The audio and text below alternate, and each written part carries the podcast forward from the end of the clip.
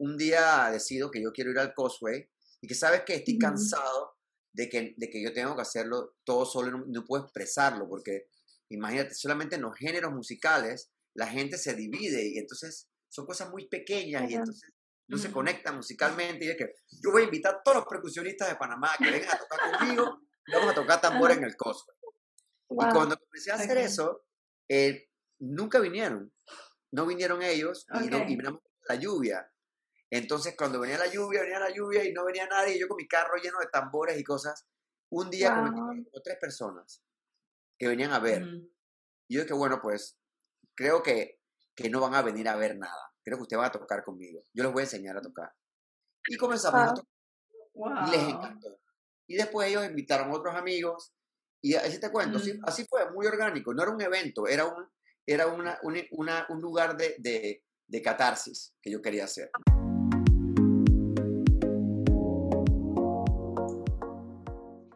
Hola chicos, bienvenidos a otro episodio de Entre Soñadores Podcast. Por aquí les habla Franci. Y por aquí les habla Dani. Como todos los martes, hoy te traemos un episodio así como que si tienes un poquito de energía baja, hoy se te va a subir por completo, porque nos trajimos a un invitado que la pasión como que le sale de los poros, ¿sabes? Es un Lo soñador. Que, sí, sí, literal un soñador y también un soñador que ha tomado acción toda su vida para hacer lo que quiere hacer. Entonces, bueno, él nos va a contar la historia de cómo inició un proyecto hermoso que se llama Luna Llena de Tambores, en donde pasó de tener a cero a tres personas que tocaban los tambores en Luna Llena a mil, cinco mil personas. Y bueno, él nos cuenta esa jornada, está buenísimo. Sí, la historia de él de verdad que nos inspiró a nosotras muchísimo. Nosotras siempre decimos que estos episodios nos llegan a nosotras primero, así como que nos inspiran y es por eso que amamos hacer lo que estamos haciendo. Así que quédense hasta el final porque de verdad que vale la pena. Estoy segura que van a llegar hasta el último momento. Y bueno, para que escuchen sus tres claves de cómo él ha construido sus sueños, porque eso es algo que va a ayudar para que ustedes se inspiren y construyan sus sueños cada día. Así que los dejamos con Alfredo. Hola Alfredo, ¿cómo estás? ¿Cómo va tu día? Gracias por estar aquí con nosotras. Excelente, oye, mil gracias. Gracias por invitarme a este lindo momento. De veras que estoy muy feliz de compartir uh -huh. con ustedes dos y, y, y, de invitarme a ser parte de este lindo momento. Así que gracias, Dani y Fran, de veras que sí. Fran, no, gracias a ti. Muchísimas gracias a ti por, por el tiempo, porque no sé, en estos días el, el tiempo vale y es muy importante a, a, quien saludamos. Así que nosotras agradecidas de, de, que tú estés aquí con nosotros y bueno, que nos cuente un poquito de tu historia. Así que podemos empezar de una que nos digas quién es Alfredo. Bueno, si es de soñadores, Alfredo siempre ha sido un soñador. Realmente toda la vida este, eh, me ha encantado sentirme hasta cierto punto que soy diferente. Eh, una de mis primeras eh, cosas que creo que me hizo diferente y, y, y, entrar al mundo de la música, pues entrar a esto de, de amar la música, mm. de ser un, un, melómano, de amarlo antes de hacerlo, eh, pues algo me llevó a conocer cómo se veían las personas que hacían música que yo tanto admiraba, porque no había redes, no había nada de eso en mi época, simplemente mm. tenías que ver los discos y eran, claro. eran pequeñas obras de arte de este tamaño que tú verlos, soñar sí. viéndolos y todos eran personajes con, con, cabello largo. O sea que yo siempre desde chico quería tener cabello largo. Y esa fue una Fíjate. de las primeras cosas que yo tengo toda la vida, de pelearlo hasta que lo logré y que me, me hizo ser diferente en la escuela, en todos lados, que, que, que me... O sea, lo, lo, peleé, pues, porque no, no, no te dejaban entrar con el cabello largo y yo de todas maneras lo iba a hacer. Claro. O sea, que toda la vida wow. esto no, no es que es un signo, es un signo de, de soy yo y ya. acéptame, acéptame como soy. No era algo sí. que, que, que, era muy común en Panamá en aquel entonces, uh -huh. de un niño de tener el cabello largo, y yo quería tener el cabello largo. O sea que yo pienso que eso uh -huh. fue de las primeras cosas que, que soñé hacer, que me hizo diferente y que me hizo entrar a un mundo de, de querer hacer música como se debía hacer en mi mente, pues con cabello largo. Uh -huh. y, y, de soñar de, de, de, ahora me toca, ahora que ya tengo el look, ahora vamos a, a aprender a tocar. Wow. Y pues todo ese tipo de cosas fueron, fueron bien interesantes y bien bonitas para mí de, de, de, compartir con otras personas. Nuevamente, yo siempre reitero, esto fue en la época de los, de los, ¿sabes? no voy a decir la, la época, tiempo donde no había redes sociales y básicamente, mm, claro. todo, si tú querías aprender algo, tenías que hacerlo físico de una persona y esa uh -huh. persona tenía que pasarte su conocimiento si es que lo tenía. Porque wow. muchas veces las cosas eran un poco más limitadas. Sobre todo en el ámbito donde yo me movía musical, y, y, y era tú mismo sacar de oído todo. Eso de ahí viene el oído. Pon, memoriza y búscalo y regresa. ¿Y qué es el oído? Bueno, pues echa para atrás y tú trata de buscar las cosas acá, estás bien, y entonces, o, o en los tambores, donde fue lo que, lo que estuvieses tocando. Y, y, pienso que nos hizo muy imaginativos a las personas que somos nosotros hoy en día. Nuevamente, vamos a lo de soñadores, porque toda, toda mi, mi, parte musical y todo quien es Alfredo viene de entrar mucho dentro de tu cabeza a soñar cómo tú puedes hacer esto, cómo tú puedes crear en base a tu imaginación. Y sí. Eh, eh, sí, es algo, algo bien interesante porque, vamos a decir, nuevamente, remontándonos a, aquel, aquella época, todo era en tu mente, imaginártelo, imaginártelo y tenerlo y tratar de plasmarlo, ya sea en un cuaderno o, o sí. plasmarlo eh, eh, con tu música, cantado. Eh, claro. Imagínense, eran muchas cosas. O sea, yo, para esa época, cuando yo les digo que yo era melón, melómano, lo, que, lo que hice fue con la música, yo quería tener una discoteca móvil, porque quería mostrarle a todo el mundo cómo, qué música escuchar. Y nosotros wow. armamos con mis amigos nuestra caja de luces, nuestras bocinas, de uh -huh. cortar la madera y cortarlo todo y buscar cómo se hacía esto uh -huh. y armar todo para poder cargar todo este poco de cosas y tener las luces que sincronizaran las rojas con las rojas y éramos niños. O sea que tú desde, desde que empezaste, tú estabas un, un, unos pasos más adelante que, que, el mundo, o sea, siempre estabas como que pensando un poquito más allá de lo que tenías en ese momento y qué podías crear, por lo que estoy escuchando. Pues. Es una característica de ser soñador, definitivamente, ir y ver más allá de lo que otras personas no ven.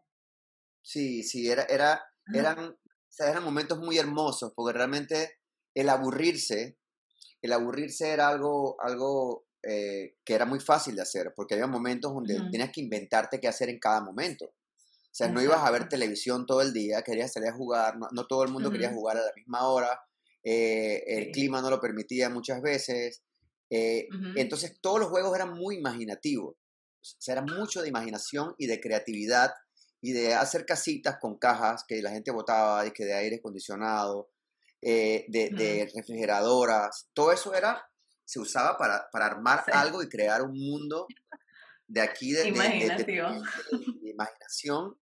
Y yo pienso que, que, crear de esa manera es hermoso porque conectas con otras personas de esa manera uh -huh. y tienes que pensar sí. que las personas todas tienen esa, esa posibilidad de crear y, y de vivir en un mundo, eh, no, no, yo no diría de fantasía, porque todo lo que nosotros uh -huh. pensamos que es una fantasía, toda esa imaginación de hoy en día se plasma en en lo que, está, lo, que, lo que, estamos viviendo.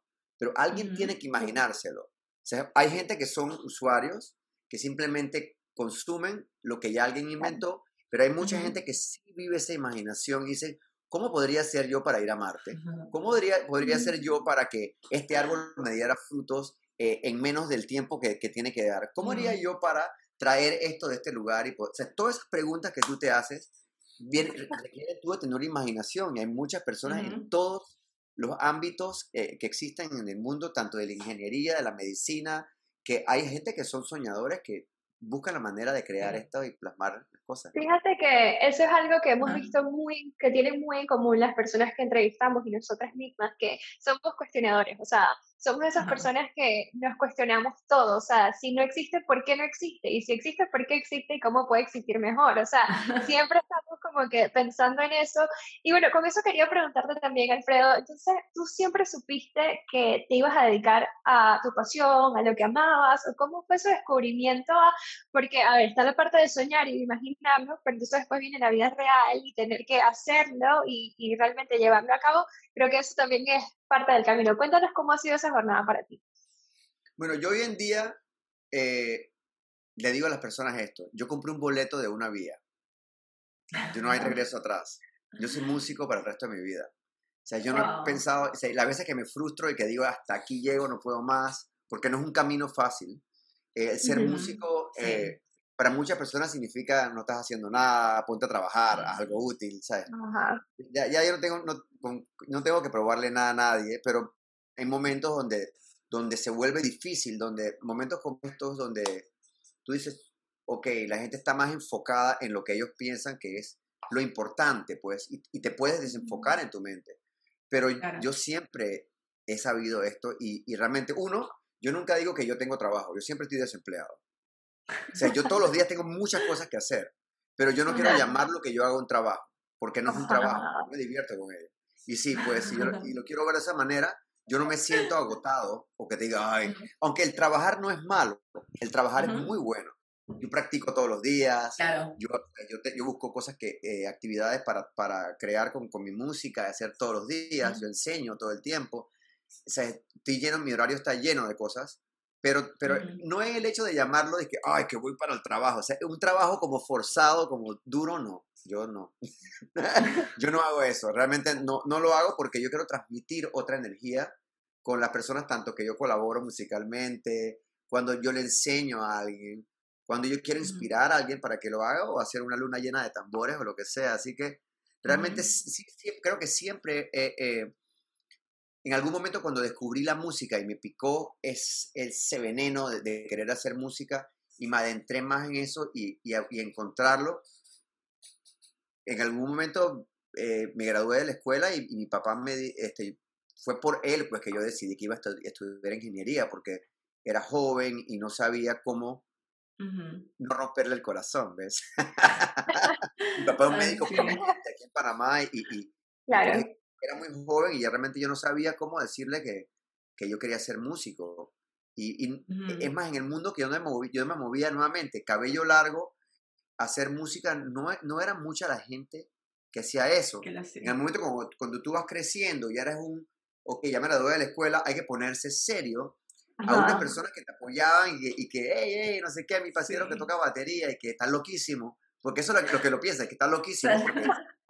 Entonces, claro, cuando eso pasó, todo el mundo estaba buscando ya una carrera, porque tus padres te querían a algo. Y entonces yo no me estaba comiendo ese cuento. Yo llegué a preingeniería, me aceptaron en una tremenda universidad en Estados Unidos que se llamaba eh, Georgia Tech. Y yo dije, oh, no quiero más yo sé que yo puedo hacerlo, pero eso sería para hacerlo para ti. Y tuve que confrontar a mi mm. padre en algo muy grande. Fue mi primera vez que lo confronté a, decirle, no, yo voy a hacer música y punto. Y él me dijo a mí, si te mueres de hambre, eso es tu problema y, y, y, pues busca cómo tú lo vas a hacer. Y tuvimos una... O fue una cosa bien fuerte para mí también. Pero e, él me dio a mí la energía y la fuerza para decir que, ¿sabes qué? Yo solamente voy a hacer música porque se puede hacer. Yo estudié mi carrera de música e inmediatamente, cuando terminé mi carrera de música, en, yo estudié en Berklee College of Music.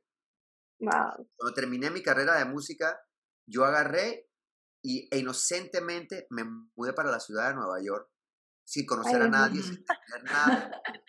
Viví los 15 mejores años que cualquiera puede vivir en esa época, en esa temporada donde todo me salió perfectamente. Como si, yo pienso que la inocencia también lo lleva a uno a vivir cosas que uno, que, que realmente, o sea, si tú, no, si tú tienes miedo, tú transmites eso, pero si tú no lo tienes, yo simplemente estaba dispuesto a hacer lo que fuese y nunca me fue mal, me fue muy bien en Nueva York, me fue muy bien, aprendí mucho y, y, y, fue una época hermosa realmente. Y me di cuenta que sí se puede, y a lo que voy con todo esto es que siempre he vivido de la música todos los trabajos que yo he hecho, que, lo que me ha hecho a mí, y en la ciudad de Nueva York, que se lo contaba alguien ayer, creo que a un, a un, chofer de Uber, y que mira, yo me fui sin conocer a nadie, sin contactos ni nada, y simplemente por mérito logré hacer todas estas cosas y viví exclusivamente de la música y me iba bien en una ciudad como la de Nueva York, que no es una ciudad fácil de hacer cosas, pero si tú realmente tienes ciertos valores y ciertas cosas positivas, tú puedes lograr lo que tú quieras hacer. Así que es algo bonito. Es que, Alfredo, me encanta la convicción, o sea, cuando dijiste, es que yo tenía un boleto de que yo soy músico y ya no hay vuelta atrás, o sea, me parece increíble y es que se siente también la pasión con la que lo dices, ¿sabes? Es que yo siempre digo que cuando uno hace o cuando realmente está haciendo lo que uno ama y con esa pasión, como tú lo hablas, o sea, las cosas llegan. O sea, es simplemente el creérselo y decir, hey, yo tengo esa capacidad y, o sea, te estoy escuchando y me siento súper inspirada porque yo soy muy en ese sentido cuando tomo decisiones de que no, esto es posible porque sí. Y que uno tiene ese miedo por la sociedad que te va a decir, mm, mm, tal vez no estás por el buen camino, tienes que hacerlo de esta manera. Pero varias veces, que las veces que yo he dicho, no, esto es lo que yo pienso, las cosas han salido bien. O sea, al final es creérsela y, y, llevarse esa intuición, ese, eso del, corazón, eso como decías tú que cuando llegó esa música de decir, que quiero hacer esto, o sea, es maravilloso. O sea, nosotros aquí cuando, cuando eh, promovemos siempre a la gente es que realmente cuando lo haces con pasión y crees en ti, las cosas salen, van saliendo poco a poco, que algo que tampoco es de la noche a la mañana, pero es intentar y probar y dejarse llevar por eso que uno tanto ama, que es lo que puede, lo que transmites a la gente. Claro, eh, eh, lo que ustedes están haciendo ahorita mismo, lo que ustedes están haciendo es, es tirarse al campo y afuera a probar algo nuevo. Exacto. Y, probablemente no sea el, el, único resultado que vas a tener, pero el, este camino te va a guiar a poder ver otras cosas que si no hubieras tomado ese camino no los pudieses ver. Entonces, todo lo que tú haces allá afuera te puede llevar a un camino que tú no te esperas, pero que tienes que tener los ojos abiertos a poder ver lo que tú no puedes ver. Eso es lo que pasa, que muchas veces tenemos que ver lo que no podemos ver, porque no existe todavía. No existe en tu vida, no existe el concepto. Y si tú, si tú miras como los caballos que tienen esto, te estás perdiendo todo este panorama que está acá, que posiblemente tu respuesta está acá, pero tú estás buscándolo acá. Y no eh, etiquetar o catalogar lo que tú piensas o las personas que tú piensas que, que, van a ser tus, tu, tus aliados principales. A veces la gente que tú menos te esperas son tus aliados. A veces eh, eh, el, todo aquello que que tú menos te esperas es lo que te, te acerca a ti a algo que tú, wow, no sabía. yo tenía, cuando yo enseñé, en una, yo enseñé en una escuela por, por cinco años, fui profesor de música en una escuela, y yo, me, yo descubrí algo interesante, donde los niños chiquitos de prekinder, yo enseñaba desde prekinder hasta sexto grado, profesor de música. Y cuando me, me daba, me, me, me, enteré que los niños de prekinder, muy chiquitos, yo los quería poner a cantar o hacer algo enfrente de otros, eh, les daba miedo y se echaban para atrás. Entonces, claro, yo era un profesor muy, muy súper ameno con los chicos y los trataba de inspirar a hacer muchas cosas y las maestras decían que yo los volvía locos, porque yo realmente quería sacar esa energía y, y, sacar esa música de ellos, ¿no?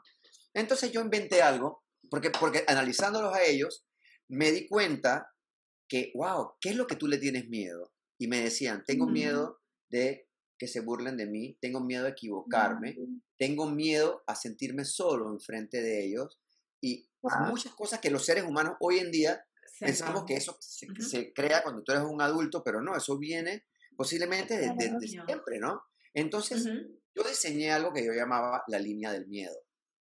Entonces, la línea miedo, yo le decía a los niños de que miren, aquí tú estás parado, ¿verdad? Estás atrás de la línea del miedo. ¿Qué pasa? tienes dos opciones. Si yo llamo tu nombre, tú echas un paso atrás y la línea todavía sigue frente a ti. Mm. Cuando tú puedes todavía ver el miedo, cada vez que tú no dices, ay, tengo miedo, me muevo hacia atrás, no vives nada nuevo y te sientes mal contigo mismo.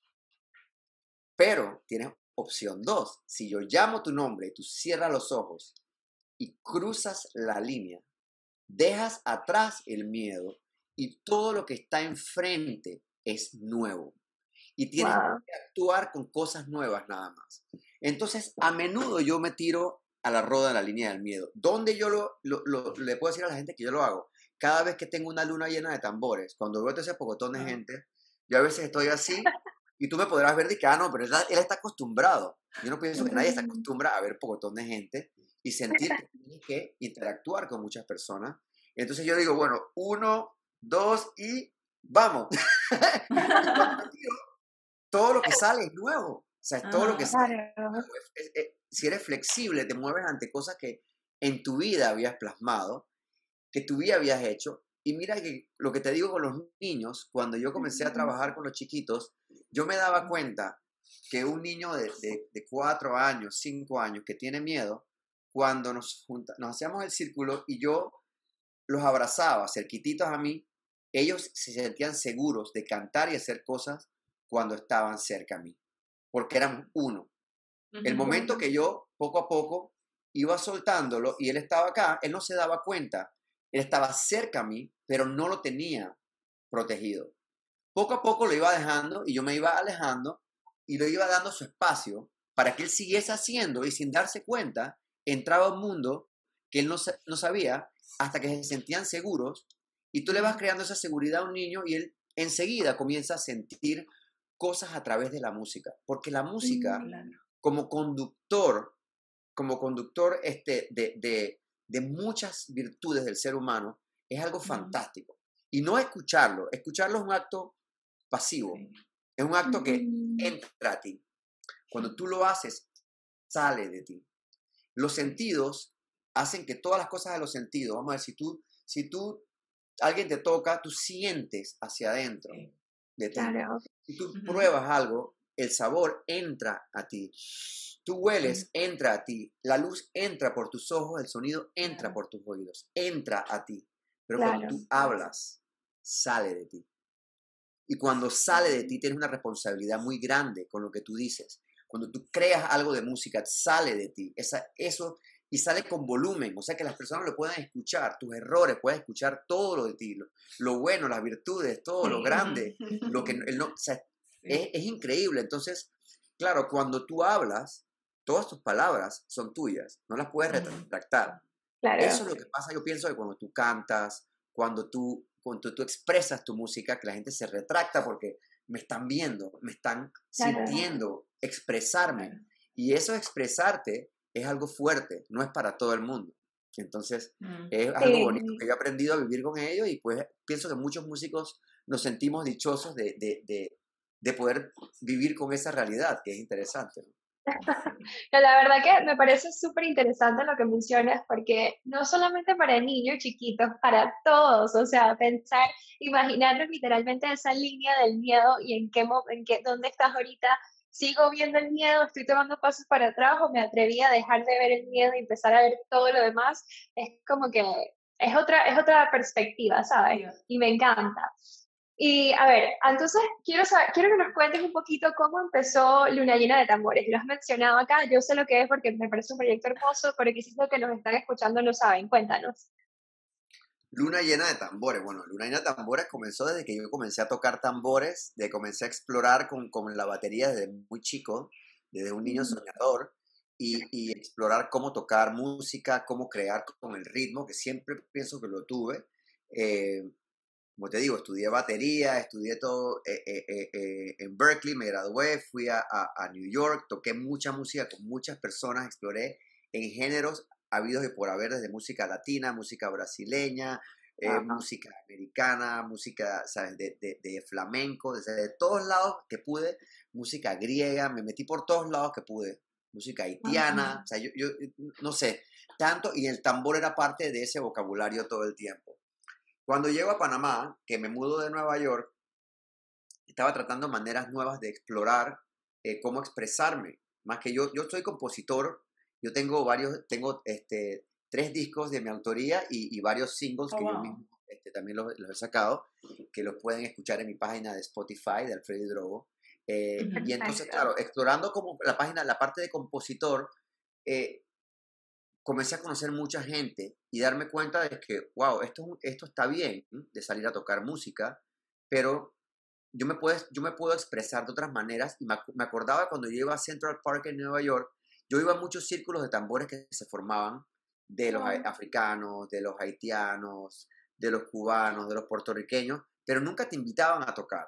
Y siempre era algo muy exclusivo de que alguien sabía más que tú y yo que sentía Mm. que sabía y podía tocarlo, aún así, si no eras africano, si no eras cubano, no te invitaban a tocar. Si no eras esto, no te invitaban a tocar. Si no eras haitiano, no pues. Entonces yo que, pero si yo sé esa música, pero es exclusivo. Claro, cuando me mudé a Panamá y comencé a vivir eh, eh, el, el salir allá afuera, yo un día decido que yo quiero ir al Causeway y que sabes que estoy cansado de que, de que yo tengo que hacerlo todo solo no, no puedo expresarlo, porque imagínate, solamente en los géneros musicales la gente se divide y entonces son cosas muy pequeñas y Claro. entonces no se Ujú. conectan musicalmente y es que yo voy a invitar a todos los percusionistas de Panamá que vengan a tocar conmigo y vamos a tocar tambor en el Causeway. Y Wow. cuando comencé a hacer eso, eh, nunca vinieron. No vinieron ellos y, no, y miramos la lluvia. Entonces, cuando venía la lluvia, venía la lluvia y no venía nadie, y yo con mi carro lleno de tambores y cosas, un día Wow. como tres personas que venían a ver. Ujú. Y yo dije, bueno, pues creo que, que no van a venir a ver nada. Creo que ustedes van a tocar conmigo. Yo les voy a enseñar a tocar. Y comenzamos a Wow. tocar y les Wow. encantó. Y después ellos invitaron a otros amigos Y así te cuento, así, Mm. así fue, muy orgánico, no era un evento, era un, era una, un, una- un lugar de, de, de catarsis que yo quería hacer. De- Ah, ok. Creando esta cosa donde ya era, se fue formando un, hey, cada mes que hay luna llena, porque yo siempre soy, soy este, la luna llena para mí es, es cosa seria. Les cuento por qué luna llena. Ayer, antes de ayer, yo tenía lo que yo llamo mi COVID imaginario. Todo el día me da. Y yo dije, yo creo que tengo que hacer un hisopado. Tengo algo. como que, ah. Entonces, ayer salgo a caminar porque yo dije, definitivamente que tengo que ir al médico porque algo me está pasando. Y miro hacia el cielo y quién estaba allá. La luna. La. Dije, "Ah, Yo siempre digo lo mismo. Tú que me tenías con un Sí. pecho como apretado. Claro, ya, ya se- me quitó, ya estoy curado. mi, primera, mi primera vacuna. Entonces, claro, Me encanta. como era bajo la luna llena todo esto, y, y- y hicimos varios, varios eventos en el Cosway donde, donde comenzaron a llegar las personas, en algún momento me invita a la Ciudad del Saber para hacer un evento con ellos, lo- los veranos de la Ciudad del Saber.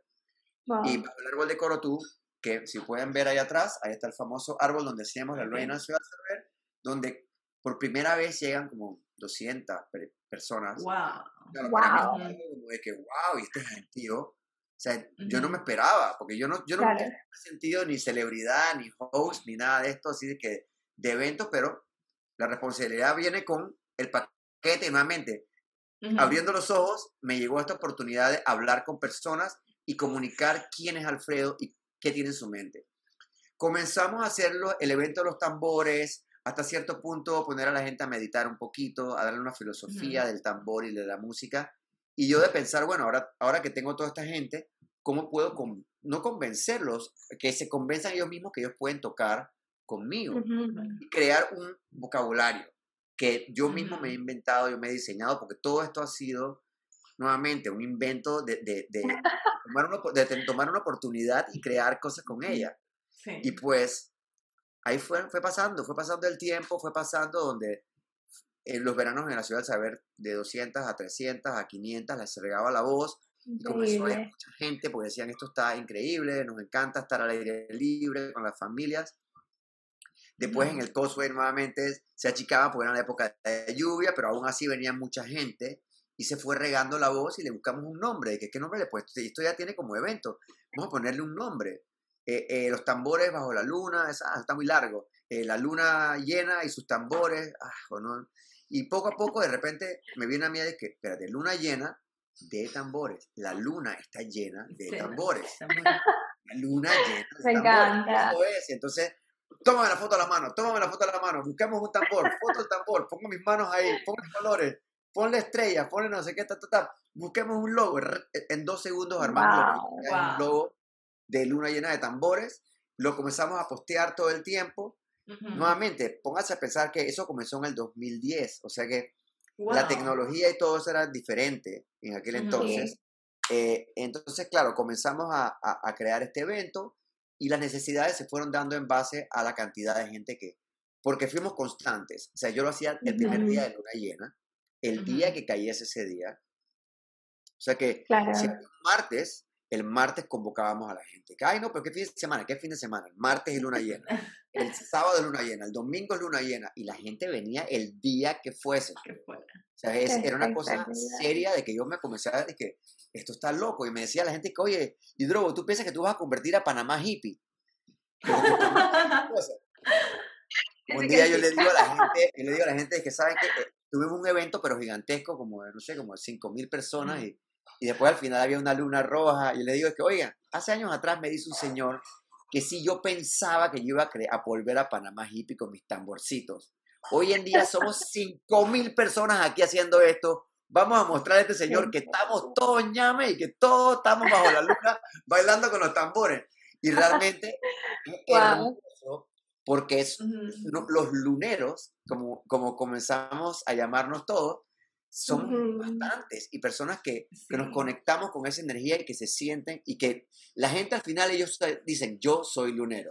Ellos mismos deciden convertirse en luneros y se convirtió en un movimiento, pues se convirtió Yo- en algo bonito, así sí. que Yo te estoy escuchando y yo quiero ir a participar en uno de esos eventos. O sea, como que ahorita estoy aquí así emocionadísima, es que me lo estoy imaginando. Ajá, y- ajá. Y lo que acabas de decir, algo muy importante es la constancia. O sea, cuando uno decide hacer las cosas así, como que tal vez diga, o como dijiste, que empezaste simplemente con algunas personas y cómo poco a poco eh, el boca a boca, o sea, cómo con el boca a boca se fue llenando y se fue haciendo orgánico. Eso es increíble.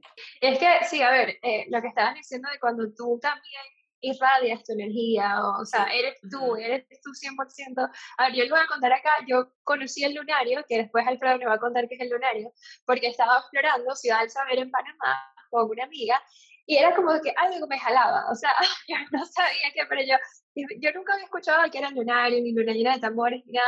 Y yo, pero yo tengo que entrar aquí, o sea, ¿qué es este lugar? Se ve demasiado yo, tengo que ir a ver. Y bueno, entramos y casualmente mi amiga conocía a Alfredo y nos presentó y estuvimos hablando un rato.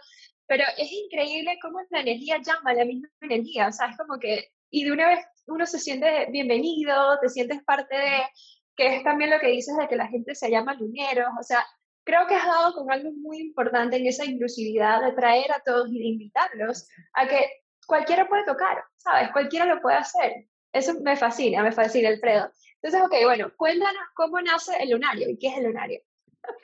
Yo pienso que mucho tiene que ver con, con, la inocencia, la inocencia de cómo tú haces las cosas. Yo nunca me he esperado eh, eh, nada del de, evento. Eh, en algún momento nunca fui la persona que yo pienso que quería estar enfrente de algo. A mí me gustaba estar detrás de mi batería y que el cantante cantase y yo simplemente hacía lo mío y todo lo demás me, me, tapaba. Básicamente, no para hacer un, sino que tocar música. Pero el momento que te ponen enfrente de todo y tú tienes que hablar con personas y, y sentirte que me estarán escuchando sabes que la manera que tú consigues ese tipo de cosas es, es entender lo que, tú, la energía que tú estás hablando. Y te voy a comentar antes de hablarte del lunario. Todos nosotros somos como un bombillo. ¿Qué pasa con un bombillo? Sabes, si tú le pones poco, poca energía, ese, esa luz irradia poca luz. Si tú le pones, vamos a buscarlo acá, poca energía, Claro. Irradia poca energía. Ajá. Si nos está dando un ejemplo para las personas que no, ajá, que no. Tienes mucha luz. Sí. Yo me di cuenta en Luna Llena de Tambores, déjame darle luz a esto un poquito. o para los que Yo no me di cuenta en Luna Llena de Tambores que tú eres como un foco energético. Porque yo quería saber cuánto se medía mi energía. Y no es el volumen del micrófono, es saber cómo tú puedes inspirar a gente que está a una distancia lejos de ti, si se conectan contigo. Y sentirte que tú puedes, Cuando tú, haces, cuando tú ves a un artista haciendo esto, es porque él prende ese foco que llega hasta allá atrás y que toda esa gente se conecta a esa energía. Y yo he sentido eso y yo me he dado cuenta que hay veces que estoy bajo de energía y que comunico, una vez casi como que casi me desmayo. Y yo trataba de hablar y no comunicaba más de la primera línea. Y yo es que algo me está dando, algo me está dando. Y entonces yo sabía que no, no, estaba conectado. Estaba como que en otra cosa, pues. Porque tú eres un campo energético. Y los momentos que yo me siento que, que, tú levantas los brazos y que todo el mundo los levanta contigo es porque tú estás transmitiendo una energía honesta para con las personas y después tú sientes que, wow, estaba conectado a... hay momentos que yo no tengo idea qué pasó, ni idea, se me olvidó todo. Pasó una hora, yo dije, wow, dije, ¿qué pasó ahí? Que ni idea. Te dejaste llevar, y sale Entonces, claro, cuando tú entras a ese mundo de, nuevamente, yo fui profesor de música de una escuela, ese era mi escenario todos los días por cinco años, con niños, todo el tiempo, y hice luna llena de tambores por diez años, claro, cuando decidimos que tenemos que tener un camino para poder plasmar y, llevar a lugares un centro para que la gente aprenda y, crear un centro cultural, no una escuela de música, sino un lugar donde ustedes pueden pensar en llegar al lunario, a, convertirlo en tu proyecto también y que la comunidad disfrute de un centro donde la gente va a, llegar a compartir y entre todos vamos a crear una realidad para la comunidad. O sea que esa es la idea del lunario. A mí me dieron la, función de ser el director musical del Lunario, pues, eh, eh, claro, eh, yo toco guitarra, toco piano, eh, yo canto, yo compongo, toco batería, toco percusión. Entonces, claro, cuando tengo todas estas cosas bajo mi manga eh, y lo creamos, pues me, me, me, llegó esa responsabilidad. Pero más que nada, lo que yo quería era compartir con otras personas, que ellos me mostraran también sus, sus talentos para enseñar. Claro, enseñar por tanto tiempo me ha llegado a mí a poder tener esa facilidad. Y entrando en una llena de tambores de comunicar. Cuando tú comunicas eh, eh, constantemente y tienes que buscar métodos de explicar, entonces, claro, se convierte en algo fácil de poder invitar a personas a tu lugar a decirles, oye, tranquilo, todo el mundo puede hacerlo. Todo el mundo puede participar de crear música. Cualquiera puede ser músico. No, no va con límites ni con, con nada. Simplemente el límite te lo pones tú agarra un instrumento y haz algo, lo que tú puedas. No, no te pongas la barra tan alta, disfruta el momento y hazlo. Y, eso ha sido lo bonito del lunario, porque que, y la responsable de esto es Kerube Alvarado. o sea, hay que darle el nombre a quien, quien hace las cosas. Yo soy el soñador. Yo soy el soñador. Yo soy el man que plasma ideas. Yo tengo, yo tengo libros de que yo escribo todo el tiempo de todas las cosas. Pero tiene que haber alguien que agarre esos sueños y los plasme, los lleve a tierra. Pues son muchos, muchos se quedan ahí en, semillas que nunca se han podido sembrar, pero yo, yo se me la paso creando cosas, inventando cosas, y Keruba es la que ella dice, no, no, así. ella es la que, la que sabe cómo organizar para que las cosas pasen. Entonces yo tengo que darle el crédito a quien lo hace, que es mi esposa, Keruba Alvarado, que ella es la que mueve la máquina, ella fue la, la, que, la que ha hecho que el lunario pase como debe pasar, organizar, organizar es una cosa muy importante eh, y ella es la que sabe hacerlo. Y, realmente, nada, hemos, sido un, es que yo pienso que la parte esa es un equipo muy un equipo, sí. Un equipo y, rodearte de personas que, que sumen y que, y que te lleven. Mira, de las personas, las personas que cargan nuestras cosas de toda la vida. Las personas, el señor Adolfo, Ariel, Carlitos, las personas que, son las personas que están moviendo equipo, que están sudando, que nadie los ve, esos son nuestros más amados y queridos, mm. ¿sabes? Porque ellos cuidan nuestras cosas como si fueran de ellos.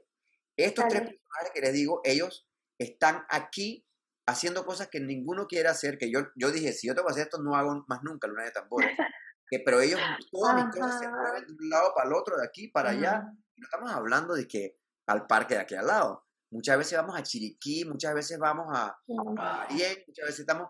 Y esta gente está moviendo todas nuestras cosas, los tanques, moviendo mi, eh, equipo y regresándolo. Entonces, eh, tenemos eh, personas en la oficina. En algún momento estuvimos a Anita, a Yacibel, a Selene, a personas que, que, son las personas que nos han ayudado con las redes a moverlo todo.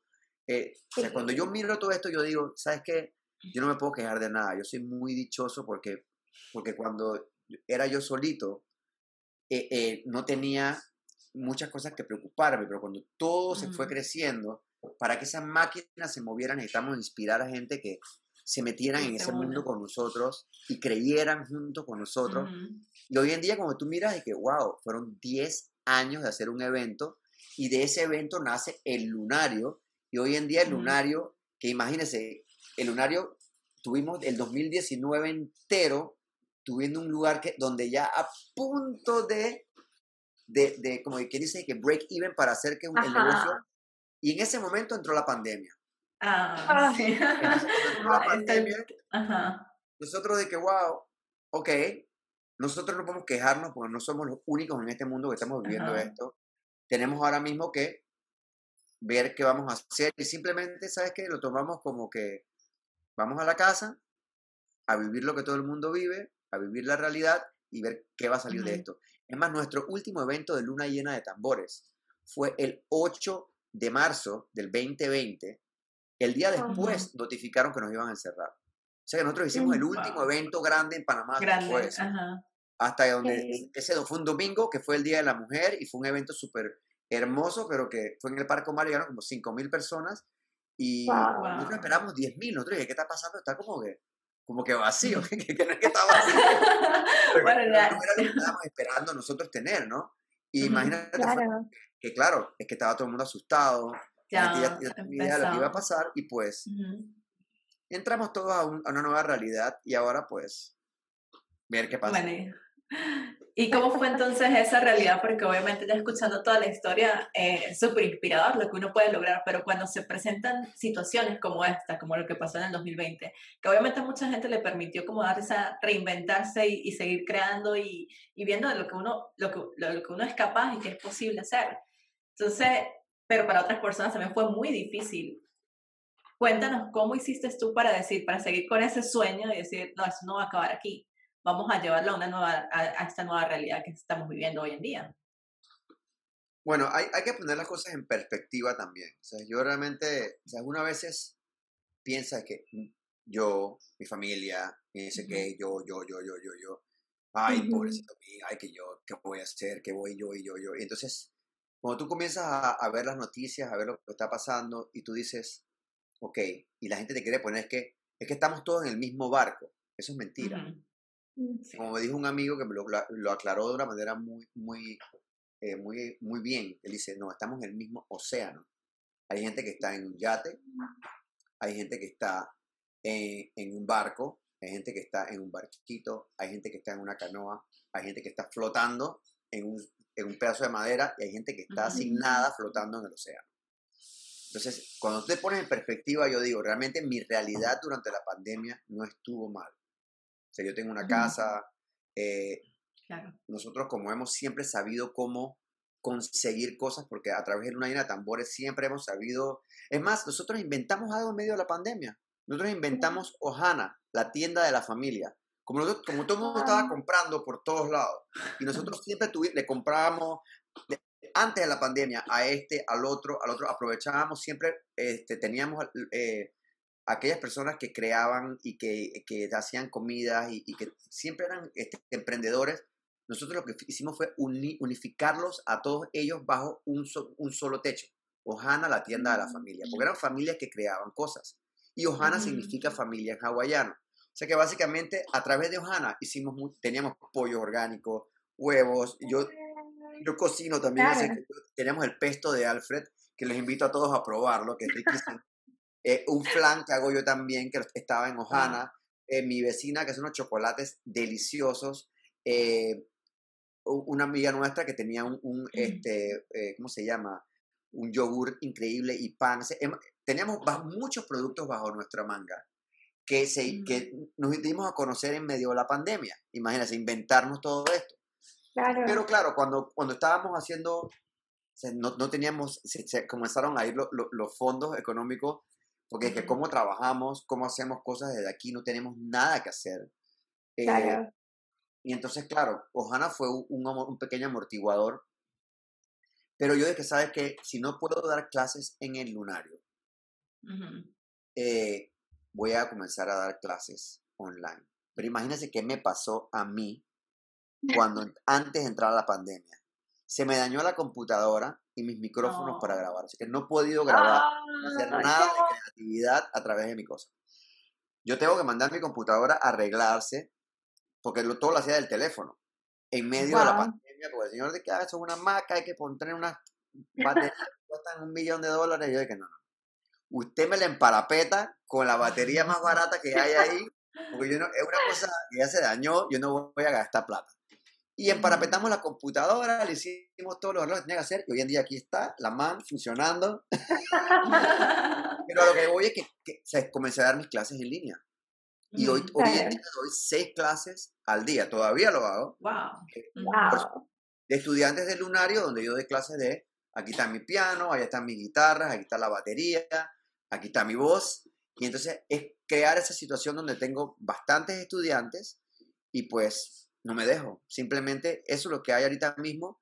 Estoy conectando con otras cosas. Y, nuevamente, hay que ver, hay que ver algo. O sea, tú, si tú dices, ah, es que yo no estoy conectando con lo que yo realmente quiero hacer para que un día yo pueda tener estas personas que, me, me, dan su tiempo para que yo les enseñe a sus hijos, estos chicos que, que me dan su tiempo para yo enseñarles, esos son las personas que están creando mi realidad.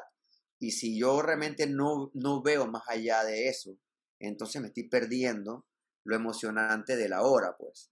Que este es mi momento de, Cuando yo veo a mis niños tocar, que de repente cosas de, que de, de, Beethoven o de repente tocar algo de Bach o tocar una pieza y son niños chiquitos y yo digo que wow, qué chévere, que esa oportunidad de abrir esa puerta y hacer música. Qué rico, claro. qué bonito. No, es que espectacular de que, o sea, el ejemplo, pues, a ver, la, la, industria de eventos fue una de las que fue más afectada durante la pandemia, ¿cierto? O sea, eso fue en todos los países. Y ver que no te quedaste allí, sino que simplemente dijiste, bueno, ¿cómo nos reinventamos? O sea, ¿qué podemos hacer? ¿Sacaste otra cosa? ¿Te adaptaste? ¿Clases online? Bueno, o sea, yo soy de las que piensa que es el futuro. Sí van a seguir viendo, eh, viendo clases presenciales, pero ahora creo que va a ser un híbrido, ¿sabes? Como que dar esas dos opciones, presenciales y también online. Y, y, ver que lo estás haciendo y que no solamente es que, ay, sí, una vez a la semana, seis clases al día, o sea, es increíble y de verdad que te felicitamos y te aplaudimos así grandísimo por tu capacidad de reinventarte y de seguir para adelante independientemente de que haya un virus mundial. de que nos nada está hecho para quedarse igual. O sea, yo, pienso que, la vida es una transformación constante. Tu cuerpo, o sea, yo cuando, vamos a ver, para ponerte lo, lo único que tienes tuyo, que, que, lo, que tú tienes responsabilidad es por tu cuerpo. El cuerpo es lo que tú llevas toda tu vida contigo y que tú sabes que se transforma. Tú en un momento tienes, tienes 18 años y dices, soy invencible, no me pasa nada, mira, estoy fuerte, brinco y me rompo y me reconecto y no sé qué, y salgo y no duermo. Y eso cumples 28 y ya de que, hey, de repente sientes un poquito de, no era igual que los 18, y de repente cumples 38 y que, hey, estamos lejos de los 28 y los 18 y después, claro, si tú, no, si tú piensas que todo va a seguir igual, no todo va a seguir igual. O sea, yo, hoy en día yo miro mis arrugas y miro mis cosas y digo, hey, yo las abrazo con cariño porque realmente, o sea, eso es mi prueba de que he caminado una vida. O sea, realmente, o sea, si quiero seguir igual y si quiero decir no quiero envejecer, eso es, todo el mundo envejece, todo el mundo cambia, se transforma y tú abrazas lo que tú tienes y tú utilizas tu energía como debes utilizarla en el momento y en la etapa de tu vida que tú estés. Así que yo, yo lo veo de esa manera y, y, y, trato de aprender de, de las personas más jóvenes cuáles son las nuevas tendencias hasta donde yo puedo sin perder quién soy yo realmente. Tomo lo que, lo que me interesa. No quiero ser el, el, el mejor disque Instagrammer. No hago, TikToks ni bailecito. Y no, estoy escuchando el último. No, yo creo que tú, tú no, no, necesitas de nada de eso. Solamente con escucharte, o sea, llevas a la gente, inspiras demasiado. Y es increíble. O sea, yo estoy encantada con esta entrevista y o sea, deseo que vuelva, o sea, cuando volvamos a la normalidad que decimos, es que poder estar en alguno de esos eventos eh, tuyos y compartir. Los invitamos al escenario porque van a tocar con nosotros. sí. Ahí sí podemos bailar, así bailamos, pero no es TikTok, es un baile. No, no, debe ser increíble, debe ser increíble, de verdad que sí. Pero bueno, de verdad que ha sido una, una entrevista maravillosa. Muchísimas gracias por compartir eh, y por toda esa energía tan bonita que tienes, que, que transmites estas pantallas. O sea, que no necesitamos estar ahí completamente para sentirla porque es que tú irradias esa luz completamente. Y bueno, para culminar, porque ya estamos aquí culminando, ya llegamos al tiempo, nosotros hacemos una pregunta al final siempre que es, ¿cuáles son las claves para construir tus sueños? Así que queremos escuchar de Alfredo. Las tres claves. Las tres, tres claves. Las tres claves para, construir tus sueños. Eh, no te pongas límites. Simplemente, ¿sabes? soñar no cuesta nada. Que no te pongas límites. Haz lo que quieras hacer y aprende en el camino lo que, ¿sabes? Lo que te muestra el camino para poder seguir adelante. Eh, eh, claves para hacer tus sueños realidad realmente no te, este, no te rindas ante lo que otras personas dicen. O sea, cree en lo que tú haces y cáete, ráspate, levántate, cúrate y sigue caminando. O sea, no te desenfoques por lo que otra gente dice. O sea, simplemente tú confía en ti y sigue haciéndolo. Y vamos a ver otra más, otra cosa más que hace que tus sueños se hagan realidad. Realmente yo pienso que unirte a otras personas que aportan a lo positivo en, lo que tú quieres hacer, que también, que también son soñadores y personas que tú ves que te pueden inspirar, tener yo pienso que tener este, personas que tú puedas ver a ellos y decir, wow, este es mi ídolo, cómo lo hace. Este, encontrar un, un, un, role model es muy importante también para hacerlo. Yo, yo tuve muy buenos role models y hoy en día, ¿sabes? Me gusta tenerlos. Leer mucho, aprender, estudiar, siempre estudiar. Yo leo todo el tiempo. Leo, leo, leo, leo, leo, leo. No me, me, dicen a mí que tú escribes cosas demasiado largas, nadie las va a leer. Yo digo, bueno, porque no las lea nadie. El que las lee, que las lee. Siempre el que, le, el que le interesa lo va a hacer. estamos cool. Y que no, yo no puedo hacer eso. No, buenísimo, Alfredo. Gracias, gracias por esas claves, gracias por tu tiempo hoy. Nos encantó este episodio. O sea, sí, creo que a, veces Francis y yo decimos que estas, eh, estas entrevistas son terapéuticas también para nosotras, porque como que nos llegan los mensajes que nos tienen que llegar cuando nos tienen que llegar. O sea, nosotras, es. increíble, es increíble. Igual nosotros vamos a dejar todos los links para que conecten con Alfredo en la cajita de descripción. Entonces allá van a, van a poder ir a chequear Luna llena de tambores, Alfredo, el lunario, todos los links que hablamos hoy para que ustedes vayan y chequen y, se empapen un poquito más de lo que es esto y conozcan a Alfredo. Y escuchen una nueva canción que se llama Planeta Azul. Oh, ya voy a colocarlo eso en mi lista. Azul está en Spotify, esta vez estoy promoviendo la canción. Y le va a encantar. Entonces ya vamos a colocar por ahí. Nuevamente. Les mando un abrazo grande y vengan a visitarnos al Lunario. Eh, vamos a tener los sábados, vamos a tener muchas más actividades y conciertos y todo este tipo de cosas, así que ya saben. Ya saben, si, están en Panamá, entre soñadores, todos los que están escuchándonos, por favor, vengan a, compartir y a escuchar más de todo este gran trabajo que hacen Franci y Dani con, todos nosotros para que podamos abrir una puerta nueva a los soñadores. muchísimas, muchísimas gracias. Bueno chicos, hemos llegado al final de la entrevista. Recuerden que el Mastermind comienza en junio, ya las aplicaciones están abiertas, así que pueden ir a aplicar por el Mastermind, que era lo que decía Alfredo, ser parte de una comunidad es muy importante, rodearse de personas que están soñando como ustedes, que están haciendo lo mismo, porque es la, mayor motivación, o sea, sentirse que uno no está, no está solo, eh, creo que es lo que a Dani y a mí nos ha, ha hecho llegar a donde estamos ahorita. Así que los esperamos en junio para que sean parte de esa jornada de, Mastermind por tres meses y bueno, construir esos sueños. nos vemos, nos escuchamos el próximo martes. Un abrazo para todos. Gracias.